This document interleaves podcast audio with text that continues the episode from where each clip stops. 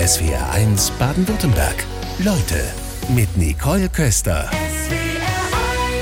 Heute Vormittag geht es um Hochsensibilität, ein junges Forschungsfeld. Professorin Corinna Greven ist bei uns. Sie forschen daran in den Niederlanden. Schönen guten Morgen erstmal. Guten Morgen, Frau Köster. Fangen wir mal ganz grundsätzlich an. Hochsensibilität, was ist damit gemeint? Ja, ja, ja. Das ist auf jeden Fall schon mal eine sehr wichtige Frage. Ähm, was ganz wichtig ist, dass Hochsensibilität keine Störung ist. Es ist eine Eigenschaft und normalerweise sagen wir, es ist eine Persönlichkeitseigenschaft, genauso wie zum Beispiel Introversion oder Extroversion oder Neurotizismus eine Persönlichkeitseigenschaft ist. Hochsensibilität beschreibt dann Menschen, die im Allgemeinen sensibler sind für Reize aus der Umwelt, sowohl positive als auch negative Reize. Und es ist gleichzeitig auch eine bestimmte Art und Weise sensibel zu sein. Und das sind vier ähm, Hauptmerkmale, die dazu passen. Ja, die kann ich, gerne mal nennen. Die kann ich ja. gerne nennen. Ähm, genau, also Hochsensibilität, äh, Eigenschaft Nummer eins, dass man sich einfach ähm, eine bessere Wahrnehmung hat für Feinheiten in der Umgebung, für Nuancen, dass man sich auch diesen Nuancen mehr bewusst ist, dass man eine erhöhte emotionale Reaktivität hat, das heißt einfach stärkere Emotionen, sowohl positiv als auch negativ, und dass man länger braucht, diese Emotionen dann auch zu verarbeiten. Eine erhöhte Empathie gehört auch dazu. Eine tiefere Verarbeitung all der Reize, die man reinbekommt. Das heißt, dass man zum Beispiel länger über Dinge nachdenkt. Hochsensitive Menschen sagen auch oft, dass sie lieber tiefere Gespräche haben als äh, Smalltalk. Ähm, ähm, dass sie gerne über Dinge nachdenken oder tiefer darüber nachdenken, auch ähm, mehr durchdachte Entscheidungen zum Beispiel fällen. Und als Konsequenz von all dem sind sie leichter überstimuliert. Bedeutet? Ähm, ähm, allgemein gesprochen bedeutet, dass man einfach eigentlich einem die Dinge schnell zu viel werden. Mhm. Und ähm, das können, kann viele Ursachen haben. Ähm, einfach weil auch ein man kann sagen, dass eine Art Filter fehlt, dass die ganzen Feinheiten, alle, alle Reize aus der Umgebung, sensorische Sachen einfach viel tiefer reinkommen. Und das können laute Geräusche sein oder äh, helles Licht aber auch soziale Reize. Manche hochsensitiven Leute sagen auch, ja, wenn ich in den Supermarkt gehe, dann bin ich danach erstmal müde, dann brauche ich erstmal eine kurze Pause, wo andere Leute dann eigentlich keine Probleme hätten, dann in den Supermarkt zu gehen. Und dass man halt leicht erschöpft ist, ermüdet ist, vielleicht sich dann auch nicht konzentrieren kann, wenn man so überstimuliert ist. Wobei da jetzt schon so viel drinsteckte, was rauszuhören ist. Es ist ja nicht nur schlecht, also es hat so viel sowohl positive Effekte als auch ja. negative Effekte. Aber es gibt ja so solche Leute, die sagen, ach, das sind Neurotiker, die sich für was Besonderes halten. Mhm. Das haben Sie bestimmt auch öfter schon gehört, oder? Das habe ich sicher öfter gehört. Ähm, das Thema Hochsensibilität ähm, ja, hängt auch mit bestimmten Mythen zusammen, mit bestimmten Vorurteilen. Ähm, das Vorurteil, dass Hochsensibilität das gleiche ist wie Neurotizismus, das konnten wir doch inzwischen wissenschaftlich recht gut widerlegen. Ähm, Neurotizismus ist ja auch eine Persönlichkeitseigenschaft, die hängt damit zusammen, dass man auch schneller gestresst ist, schneller ängstlich, depressiv, vielleicht leichter reizbar ist und im Allgemeinen das Glas eher halb leer als halb voll sieht. Ähm, allerdings statistisch gesehen korreliert Neurotizismus mit Hochsensibilität nur um die Punkt 4. Das ist eine mittelgroße Effektstärke. Das zeigt am Ende, dass die zwei nicht das gleiche sind. Wie viele Menschen sind davon betroffen? Ähm, wenn man ein ganz grobes sagen möchte, kann man sagen, dass 20 Prozent der Bevölkerung hochsensibel sind. Schon ganz schön viel. Ja, das stimmt und das zeigt auch äh, die Reichweite dieses Thema und warum es so wichtig ist. Gleichzeitig kann man aber auch sagen, dass Hochsensibilität auf einem Spektrum besteht. Das heißt, es gibt ein paar Leute, die haben ganz niedrige Werte auf diesem Spektrum der Hochsensibilität. Das heißt nicht, dass sie gar nicht sensibel sind, aber eben niedrige Werte haben. Die meisten Leute sind einfach durchschnittlich und dann gibt es eben Leute, die hochsensibel sind und wir können ungefähr sagen, auch aufgrund statistischer Methoden, das sind ungefähr 20 Prozent der Bevölkerung. Wieso scheint es, ist das Thema plötzlich so aktuell? Mhm. Ähm, das ist natürlich auch eine Frage, die ich mir auch gestellt habe, wieso das jetzt äh, jetzt so, äh, so relevant wird und auch immer mehr mitgenommen wird ähm, in den Medien. Ähm, ich denke doch, dass dort auch äh, Elaine Aaron eine große Rolle gespielt hat. Die ist Forscherin und äh, Psychologin, Psychotherapeutin in den USA Und sie hat 1997 das Buch The Highly Sensitive Person geschrieben. Ähm, das heißt, glaube ich, auf Deutsch sind sie hochsensibel. Und ähm, sie war eigentlich die erste Person, die 1997 dieses Konstrukt beschrieben hat. Wie sie das gemacht hat, war, dass sie Menschen, die hochsensibel sind, interviewt hat, mit denen gesprochen hat, sie gefragt hat, was ist Hochsensibilität für dich? Wie erfährst du das? Was sind für dich Vor- und Nachteile? Und daraufhin ähm, das mit wissenschaftlichen Befunden integriert hat und dieses Konstrukt kreiert hat. Und ich denke, einer der Gründe, weshalb so viele Leute sich erkennen in diesem Persönlichkeitsmerkmal, ist, dass es ähm, eigentlich konstruiert wurde auf Basis von Gesprächen und Erfahrungen von hochsensitiven Menschen selbst. Das ist nämlich nicht der Standard in der Wissenschaft. Und ich denke, dass das ein Grund ist, weshalb das wirklich so lebt in der Gesellschaft jetzt. Ja, das macht es wahrscheinlich auch für unsere Hörerinnen und Hörer so spannend, denn viele mhm. schreiben schon und haben Fragen, die nehmen wir gleich in einer der Runden auch auf. Ganz spannend natürlich, wie kann ich denn überhaupt unterscheiden? Bin ich ein mhm. Grobmotoriker oder bin ich hochsensibel? Bin ich irgendwas dazwischen? Wie kriege ich das raus? Ja, ja. Ähm, Hochsensibilität wird derzeit gemessen am besten mit einem Fragebogen. Ähm, diesen Fragebogen ähm, findet man äh, auf verschiedenen Websites. Ähm, ich habe doch eine bestimmte Website, die ich dazu empfehlen würde, weil ich da auch sagen kann, dass der ähm, Test wissenschaftlich äh, fundiert ist. Und diese Website heißt sensitivityresearch.com. Die ist erstmal auf Englisch, aber wenn man auf die Flagge oben drückt, ähm, ist da auch eine deutsche Übersetzung dabei. Und diesen Fragebogen kann man einfach mal ausfüllen und da eine Ahnung zu bekommen, wo auf diesem Sensibilitätsspektrum man selbst liegt. Können wir verlinken dann auch die Website, ja. dass die SW1-Hörerinnen und Hörer da ja. dann gleich Zugriff drauf haben? Sie haben in Ihrer Antrittsrede für den Lehrstuhl in den Niederlanden davon gesprochen, dass Hochsensibilität ein Imageproblem habe. Mhm. Was meinen Sie denn damit? Mhm. Ähm, Hochsensibilität wird doch noch oft als etwas Schwammiges gesehen. Ähm, und auch oft als etwas Negatives. Man denkt doch an Leute, die übersensibel ist, die einfach schnell weinen, ähm, die nicht belastbar sind. Aber das so zu sehen, ist eine vereinfachte Sichtweise. Also das sind die Empfindsamen, die können nicht viel ab, denkt man genau, erstmal so. Genau, ja, ja. Warum ist das die vereinfachte Sichtweise? Was steckt da noch hinter? Hm. Ähm, ich denke, dass viel komplexer, was in Hochsensibilität vorgeht, viel komplexer ist. Ähm, die Gründe, weshalb man schneller überfordert sind, auch komplexer sind. Man muss sich auch dessen bewusst sein, weshalb führt das dann dazu, dass man auch präventiv vorgehen kann, dass es nicht dazu führt. Es gibt auch sehr viele hochsensible Menschen, die ganz normal funktionieren oder sogar sehr, sehr gut funktionieren und äh, wirklich die Vorteile von Hochsensibilität sehr gut nutzen können. Corinna Greven heute Vormittag bei uns in SWRs Leute. Wir sprechen über Hochsensibilität. Sie forschen dazu in den Niederlanden. Da sprechen Sie wahrscheinlich die ganze Zeit Englisch, oder?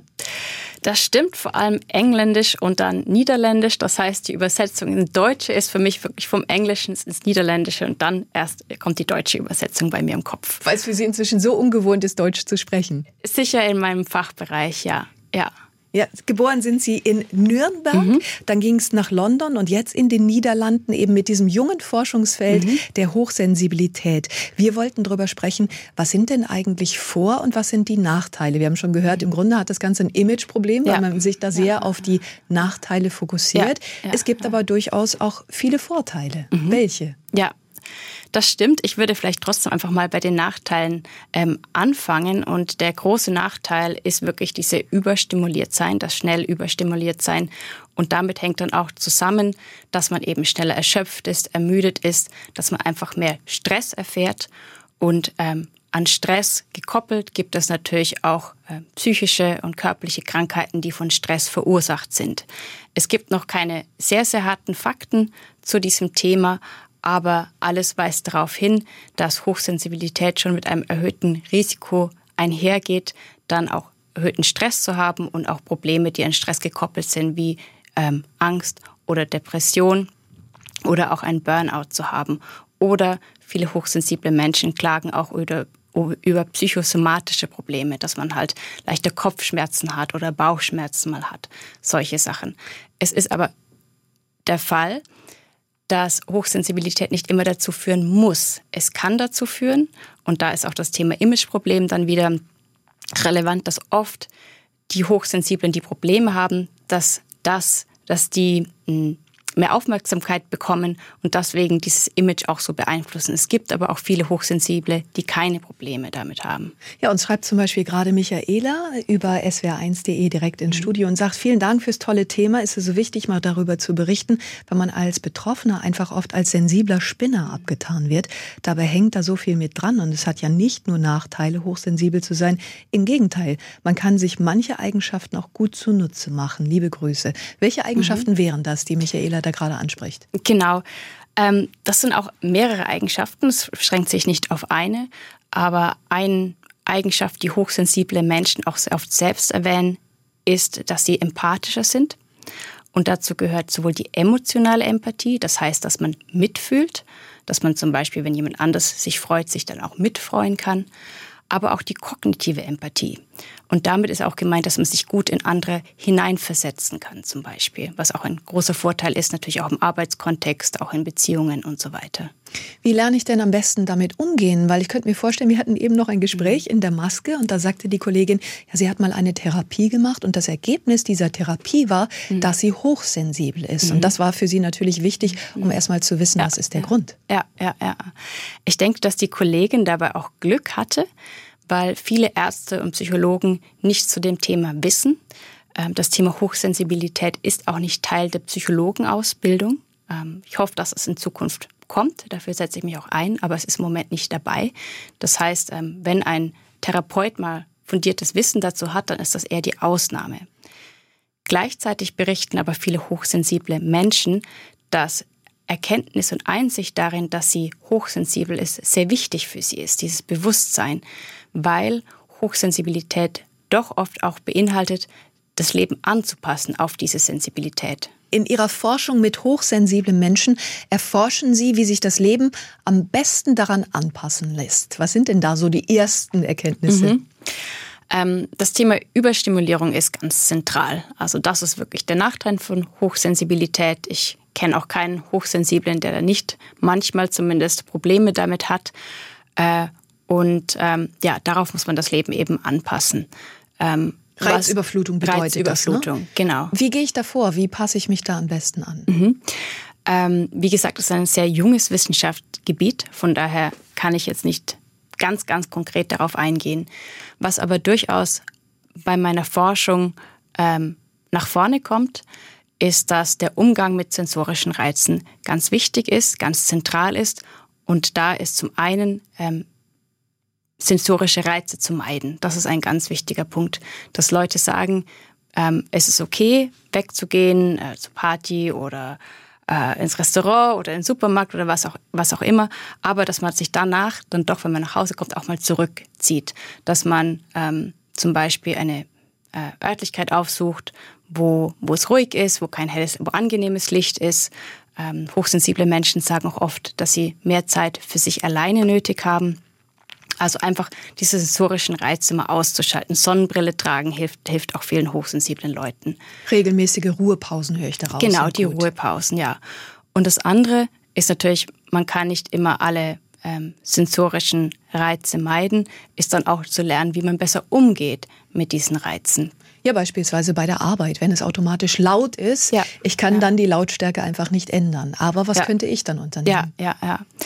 Ähm, es gibt inzwischen auch viele Arbeitgeber, und das ist bei meinem Arbeitgeber auch der Fall, die für dieses Thema auch sensibel sind, ähm, dass Hochsensible, aber nicht nur Hochsensible, auch andere Leute einfach ähm, ja, sensibler sind für Reize, für Geräusche, die dann auch, wo man das auch melden kann dem Arbeitgeber und die dann sagen, okay, wie richten wir dein Büro ein? Zum Beispiel bei uns gibt's hochsensible Mitarbeiter an der Universität, die dann sagen, okay, ich habe lieber ein Büro, das nicht bei der Kantine ist, sondern irgendwie in einem äh, Eck vom, vom Gebäude, wo die Leute nicht vorbeilaufen. Manche sagen auch, sie stellen dann ihren, Büro, ihren Schreibtisch zum Beispiel lieber an die Wand, als irgendwo, wo sie rausschauen, wo viele Leute vorbeigehen. Das kann man dann auch individuell einrichten. Also da muss man selber dann auch sich wirklich kümmern. Das ist dann ein wichtiger Punkt. Es kommen Fragen rein von den SW1-Hörerinnen und Hörern aus Heilbronn, hat uns zum Beispiel Markus geschrieben und äh, schreibt, sein Sohn ist zweieinhalb Jahre alt und Sie vermuten schon länger, dass er sehr sensibel ist. Könnten Sie bei Kleinkindern die Auswirkungen aufzeigen und die Frage, ob wir als Eltern etwas dagegen wirken können, sagt er. Mhm. Ähm, auch eine ganz, ganz wichtige Frage. Also man kann Hochsensibilität auch schon in sehr kleinen Kindern sehen. Man kann es auch messen. Äh, in Kleinkindern ähm, ist es aber vor allem im Forschungsbereich äh, zu messen. Da haben wir noch keine äh, Testmethoden, die Eltern dann selbst anwenden können. Ähm, ganz wichtig ist auch, wie es jetzt formuliert ist, dass es nicht unbedingt darum geht, dann die Hochsensibilität selbst zu verändern, sondern eben die negativen äh, Konsequenzen davon vermindert. Ja, weil vielleicht ist es ja auch einfach völlig in Ordnung, wenn jemand ja. gerade sensibel ist. Ja, und ja. das möchte man dann Kindern nicht abgewöhnen, sondern genau. der Umgang ist dann vielleicht genau. nur wichtig. Ja, ja, ja. Und da ist das Thema Bewusstsein auch ganz, ganz wichtig. Ähm, gerade, ja, wenn man im Kind schon sieht, dass das hochsensibel ist, dass man äh, sich zu dem Thema informiert, dass man auch lernt, wie man damit umgeht. In meiner eigenen Studie in hochsensiblen Erwachsenen haben wir zum Beispiel herausgefunden, dass die meisten hochsensiblen Erwachsenen erst um die 30 festgestellt haben, dass sie hochsensibel sind. Interessant. Und dann meistens zu einem Zeitpunkt, wo sie Probleme hatten, wo Hochsensibilität schon Probleme verursacht hat, wie zum Beispiel, dass eine Beziehung auseinandergegangen sind oder sie hatten Burnout oder sie hatten irgendeine Arbeitsstelle, die nicht gepasst hat, wo sie aufhören mussten und erst dann nach oben kam, dass sie hochsensibel sind. Umso wichtiger die Prävention. Genau. Wir sprechen über Hochsensibilität. Corinna Greven, Sie forschen dazu in den Niederlanden. Und Alanis Morissette ist eine, die betroffen ist. Hat sie das mal tatsächlich mhm. öffentlich gesagt?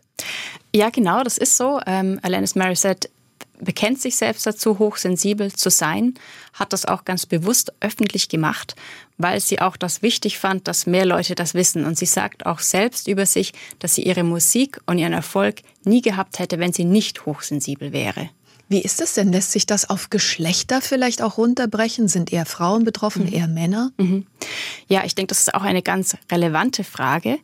Ähm, Im Prinzip gehen wir davon aus, dass sowohl Männer als auch Frauen von Hochsensibilität betroffen sind, dass es etwa gleich viele Männer wie Frauen gibt. Frauen haben etwas höhere Mittelwerte im Fragebogen. Das heißt, ähm, sie erkennen sich vielleicht auch leichter in den Merkmalen und es ist dann doch so in unserer Gesellschaft, dass Hochsensibilität doch oft eher als eine weibliche Eigenschaft angesehen wird, aber das nicht unbedingt der Fall ist.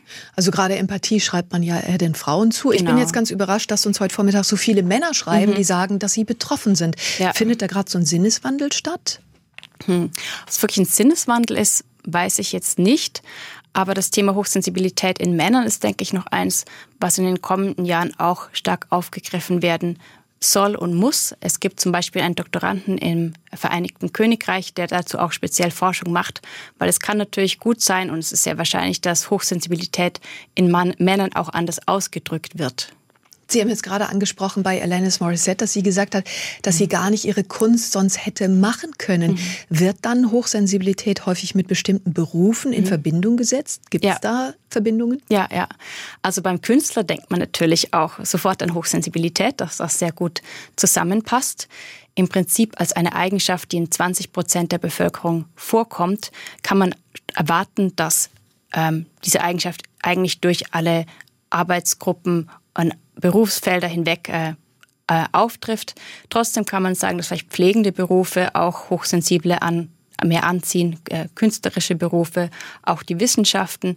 Aber gleichzeitig muss ich sagen, ähm, zum Beispiel bei mir an der Universität haben wir eine Arbeitsgruppe hochsensibler Mitarbeiter, nicht Patienten. Es geht wirklich um die hochsensiblen Mitarbeiter.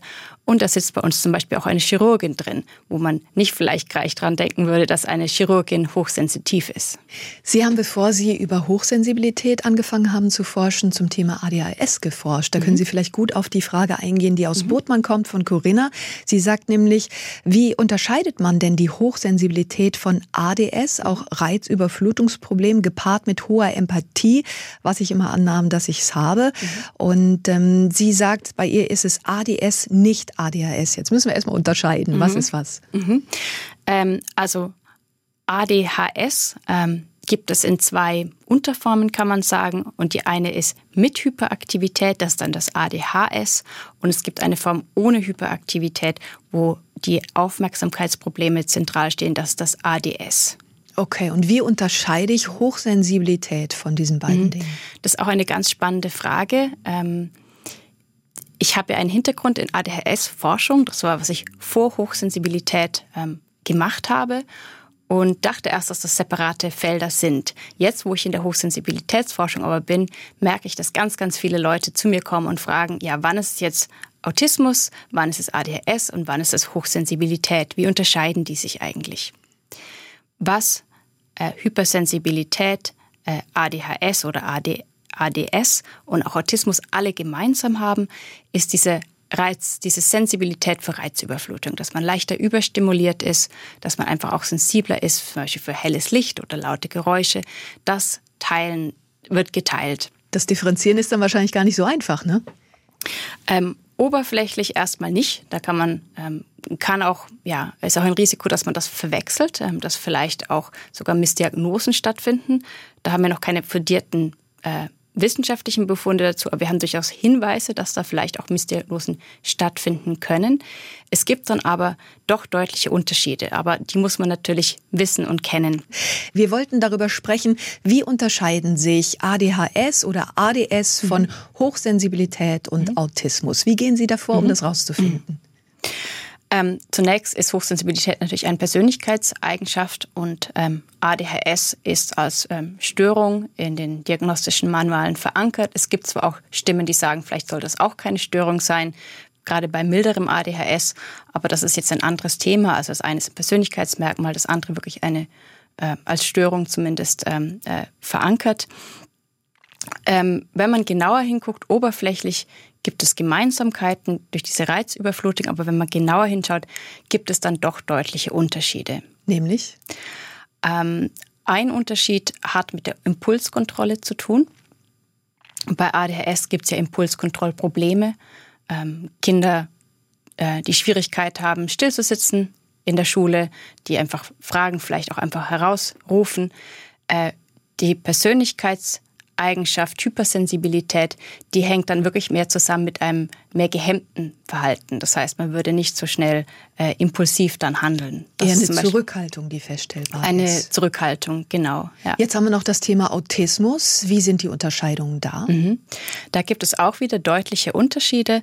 Ähm, kognitive Empathie ist ein Beispiel, wo Hochsensible sagen, ähm, ich habe das sehr gut, ich kann mich sehr gut in andere reinversetzen, ich kann ähm, äh, Hypothesen aufstellen, was jemand vielleicht denken könnte. Ich verstehe die Absichten von einer anderen, anderen Person. Da haben wir Leute mit Autismus oft äh, Probleme damit. Die sind weniger stark in dies, darin. Da gibt es auch eine Frage von den SW1-Hörerinnen und Hörern zu, weil eine Hochbegabung mhm. ja gleich mhm gestellt wird, häufig mhm. mit mhm. einer Autismus-Spektrum-Störung, mhm. wobei das, glaube ich, viele, ähm, die mhm. erfahren sind darin, gar nicht so sehen würden. Mhm. Ja, ja. Die Frage, ob ähm, Hochbegabung und Hochsensibilität zusammenhängen, die bekomme ich auch oft. Ähm, gibt es auch ganz wenig Forschung dazu. Was ich auf jeden Fall sagen kann, ist, dass Hochsensibilität ja eins der Merkmale von Hochbegabung ist. Also dass viele Hochbegabte wahrscheinlich schon hochsensibel sind, aber das heißt nicht, dass es umgekehrt auch der Fall ist, dass jeder Hochsensible dann auch hochbegabt ist. Das, der Rückschluss ja, geht dann nicht. Genau. Ja. ja.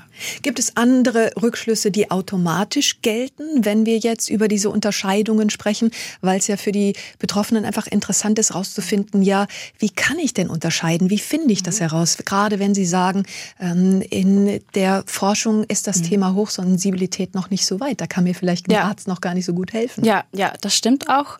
Ähm, allgemein sind Psychologen und Ärzte zu dem Thema auch nicht ausgebildet. Ich denke, dass da auch wirklich ein großer Bedarf ist, dass da auch mehr Bewusstsein ähm, kreiert wird. Gleichzeitig muss die Forschung aber auch noch nachziehen. Es gibt noch wirklich sehr wenige Studien dazu. Ich forsche selbst auch aktiv zu dem Thema, um mehr zu gucken, wie hängt Hochsensibilität mit ADHS und Autismus zusammen. Hörerfragen kommen rein aus Ulm zum Beispiel von Carola und sie sagt, äh, unser Sohn ist acht Jahre und ADHS wurde diagnostiziert. Die Symptome deuten aber sehr auf Hochsensibilität hin, schreibt sie. Und sie fragt jetzt, wie können wir unseren Sohn unterstützen? Haben Sie da Maßnahmen? Mhm, mh. Ähm, also ich kann natürlich nichts sagen über diesen Einzelfall. Dazu kann ich keine Aussagen machen. Ähm, da würde ich Carola dann doch empfehlen, wirklich äh, mit dem Arzt oder Psychologen nochmal im Detail zu sprechen. Ähm, Was können Sie allgemein mitgeben? Was gilt vielleicht so insgesamt? Mhm. Ich denke, dass das Thema ADHS und Hypersensibilität zu unterscheiden wirklich noch schwierig ist, dass der Forschungsstand da auch noch nicht so weit ist. Es gibt Studien, die finden ähm, Zusammenhänge zwischen Hypersensibilität und ADHS. Punkt 4 ist wieder so eine mittelgroße Effektstärke. In meiner neuesten Forschung, wo wir echt einen verfeinerten, besseren Fragebogen verwenden, finden wir zum Beispiel keinerlei Zusammenhänge zwischen ADHS und Hypersensibilität. Auch interessant. Macht es ähm, wieder schwieriger. Es macht es wieder schwieriger. Von daher wirklich konkret kann ich ihr leider noch nichts sagen. Das wird in den nächsten Jahren kommen, ähm, diese Erkenntnisse. Aber ich kann auf jeden Fall nicht ausschließen, dass ADHS und Hypersensibilität zusammen vorkommen können. Worauf haben Sie sich denn bezogen bei Ihrer Forschung bei ADHS? Worum ging es da ganz konkret? Mhm. Also in den letzten Jahren habe ich mich auf zwei Themenbereiche fokussiert. Das eine sind achtsamkeitsbasierte Interventionen für Kinder als ADH mit ADHS und das zweite sind auch die positiven Seiten von ADHS genauer zu untersuchen. Welche positiven Seiten sind es? Ähm, ist auch ein ganz spannendes Forschungsgebiet, wieder eine ganz, ganz kleine Nische. Es gibt ähm, Zehntausende Studien zum Thema ADHS und Defizit, ähm, welche Probleme, Beeinträchtigungen ähm, da auftreten können. Es gibt aber ganz wenig Studien zu den positiven Seiten, obwohl sowohl äh, Kinder mit ADHS, Familien mit ADHS und auch Psychologen, Psychotherapeuten sagen, dass da ganz deutliche positive Seiten auftreten können. Nämlich welche wären das dann? Ähm, was am besten bisher erforscht sind, ist das Thema Kreativität, dass ähm, Menschen mit ADHS ähm, im Durchschnitt kreativer sind als Menschen ohne ADHS. Okay, wenn ich jetzt ähm, als Eltern trotzdem meinen mhm. Kindern irgendwie helfen will. Und oft werden diese Kinder, ja, früher hieß es immer so, das Zappel-Philipp-Syndrom, so als nervig und quengelig dargestellt. Wie kann ich mich denn als Eltern wappnen, um selber vielleicht eine andere Perspektive zu bekommen, mhm. um da anders drauf zu gucken? Das wäre ja vielleicht schon mal hilfreich. Ja, ja, ja. Ich denke, dass da eine balancierte Perspektive wichtig ist. Auf der einen Seite hängt ADHS wirklich mit Beeinträchtigung zusammen, aber deswegen will man nicht äh, vergessen, dass da eben auch positive Seiten dabei sind. Und Kreativität habe ich da schon erwähnt, aber auch eine erhöhte Energie ist zum Beispiel etwas oder Hyperfokus ist auch etwas, was Kinder mit ADHS und Erwachsene mit ADHS oft ähm, haben und aus denen sie auch Vorteile ziehen können. Und eben auch auf diese positiven Seiten zu achten. Ich denke, dass man dafür ganz viel gewinnen kann. Sie beziehen sich jetzt in der Forschung auf die Achtsamkeit, haben Sie gesagt. Als Psychologin mhm. können Sie auch keine Medikamente geben. Mhm. Aber bei ADHS ähm, spricht man ja häufig von Ritalin, was sehr mhm. umstritten ist. Haben Sie ja. dennoch eine Meinung dazu? Ja, ja. Ähm, ja, ich, wie gesagt, ich bin Forscherin. Ich behandle Kinder mit ADHS nicht selbst. Von dem, deswegen verschreibe ich keine Medikamente. Ich bin sicher nicht gegen Medikamente. Ich kenne auch viele Beispiele, äh, wo auch zum Beispiel Erwachsene mit ADHS wirklich sagen, dass es extrem hilfreich ist, Medikamente zu nehmen, dass es ihnen wirklich weiterhilft. Es gibt auch Kinder mit ADHS, die davon wirklich profitieren. Aber Medikamente haben natürlich auch Nebenwirkungen. Also es gibt Und Kinder, die sagen beispielsweise, klar, sie können sich jetzt gut konzentrieren, ja. sie kommen sich aber vor wie eine Maschine, können sich selber ja. gar nicht mehr spüren. Ja, ja, ja. Ja, das stimmt, ja. Es gibt äh, diese Nebenwirkungen, diese Ab Abflachung dann von, von Effekt, Effekt äh, von Emotionen, die kommt öfter vor. Das hat mich dann auch selbst motiviert zu gucken, ähm, gibt, welche Alternativen gibt das und habe dann eben Forschung dazu gemacht, ob achtsamkeitsbasierte Interventionen hier äh, wirksam sein können. Wir wollten darüber sprechen, das Thema Achtsamkeit, ob das wirksam ist bei ADHS. Darüber mhm. haben Sie nämlich im Vorfeld geforscht. Genau, das stimmt. Ähm, ich habe Forschung gemacht speziell zu Kindern mit ADHS und das waren Kinder, die schon das volle Programm an Behandlung hatten. Die hatten fast alle schon Medikament, medikamentöse Behandlung, auch andere Formen von nicht medikamentöser Behandlung bekommen und hatten trotzdem noch hohe ADHS-Symptome. Und bei dieser ernsteren, schwereren Gruppe von Kindern mit ADHS, da haben wir eben achtsamkeitsbasierte Intervention angewandt. Wie alt waren die im Schnitt? 8 bis 16. Was war das Ergebnis? Also unser hm, achtsamkeitsbasiertes Programm war speziell angepasst für Kinder mit ADHS und wir haben auch die Eltern an diesem Programm mit beteiligt. Unsere Ergebnisse waren in den Kindern, dass dort eigentlich relativ wenig passiert ist, zumindest auf Symptomniveau. Das heißt, dass ADHS-Symptome durch das achtsamkeitsbasierte Training nicht weiter abgenommen haben. Wo wir allerdings Effekte gefunden haben, war dann bei den Eltern, ähm, ADHS-Symptome in den Eltern, Kinder mit Eltern von Kindern mit ADHS haben ja auch oft erhöhte Symptome. Das hat abgenommen, Stress hat abgenommen, Angst, Depressionen. Und wir haben deutliche Unterschiede auch gemerkt in dem Verhältnis zwischen Kinder und Eltern. Also das Verhältnis inwiefern? Was sich speziell geändert hat, war eigentlich das, das ähm, Klima in der Familie, dass sich das wirklich beruhigt hat, dass oft auch äh, mehr Konflikt, mehr Streit in der Familie war und dass durch diese achtsamkeitsbasierten Interventionen Eltern gesagt haben, ja, früher, ähm, wenn mein Kind was gemacht hat, dann bin ich, habe ich auch gleich darauf reagiert.